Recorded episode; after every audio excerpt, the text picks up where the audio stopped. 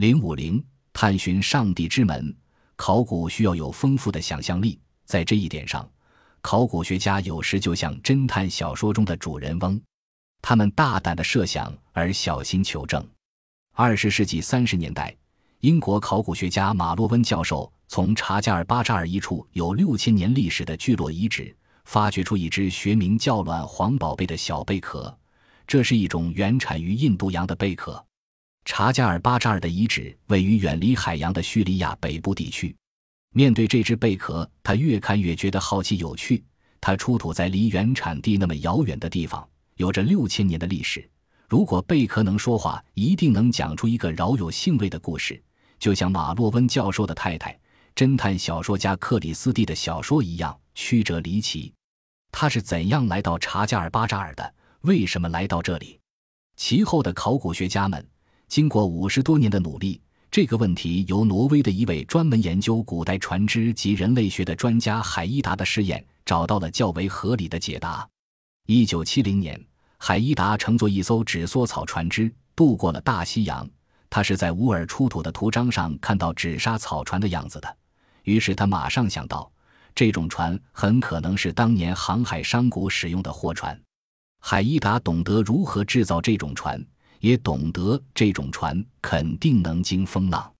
几十年间，在米索不达米亚这块富饶的土地上，考古工作者们发掘出不少器物和记录的文字，可以证明远在四千年前，米索不达米亚地区早已建立起一个庞大有效的繁荣贸易网。最重要的一个贸易中心是加勒底的乌尔，当年希伯来族长亚伯拉罕便是从这里出发周游各地的。乌尔位于幼发拉底河畔，距波斯湾西北尽头只有几公里。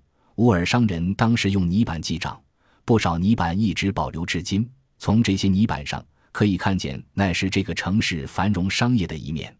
乌尔是商旅来往频繁、有价货物集散而川流不息的港口，当地贸易由一帮乘船往来做买卖的航海商贾操纵，很多人应该有自己的船。他们将乌尔制造的布匹和衣服等本地商品运往一个叫做地门的城市，在那里换取乌尔迫切需要的铜。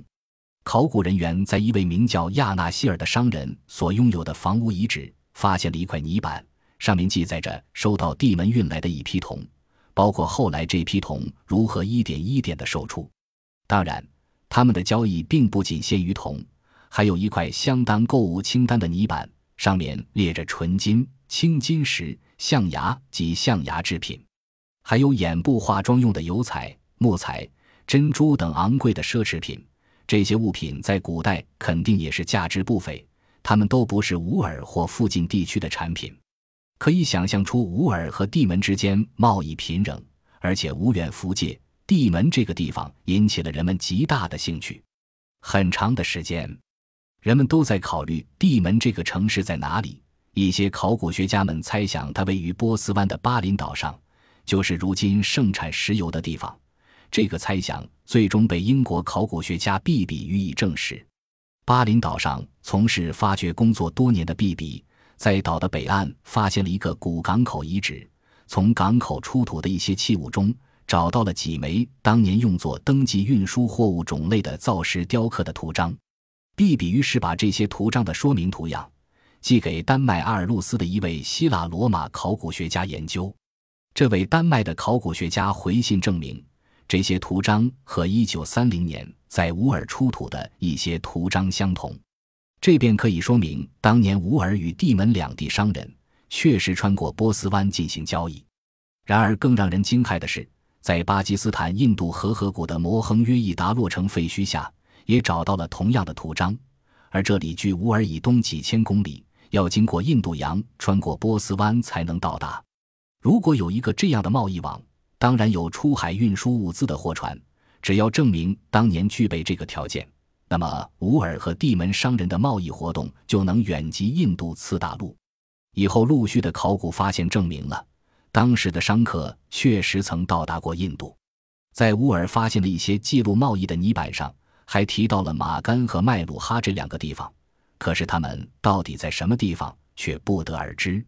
有人估计，马干可能在波斯湾北岸，就是如今的伊朗。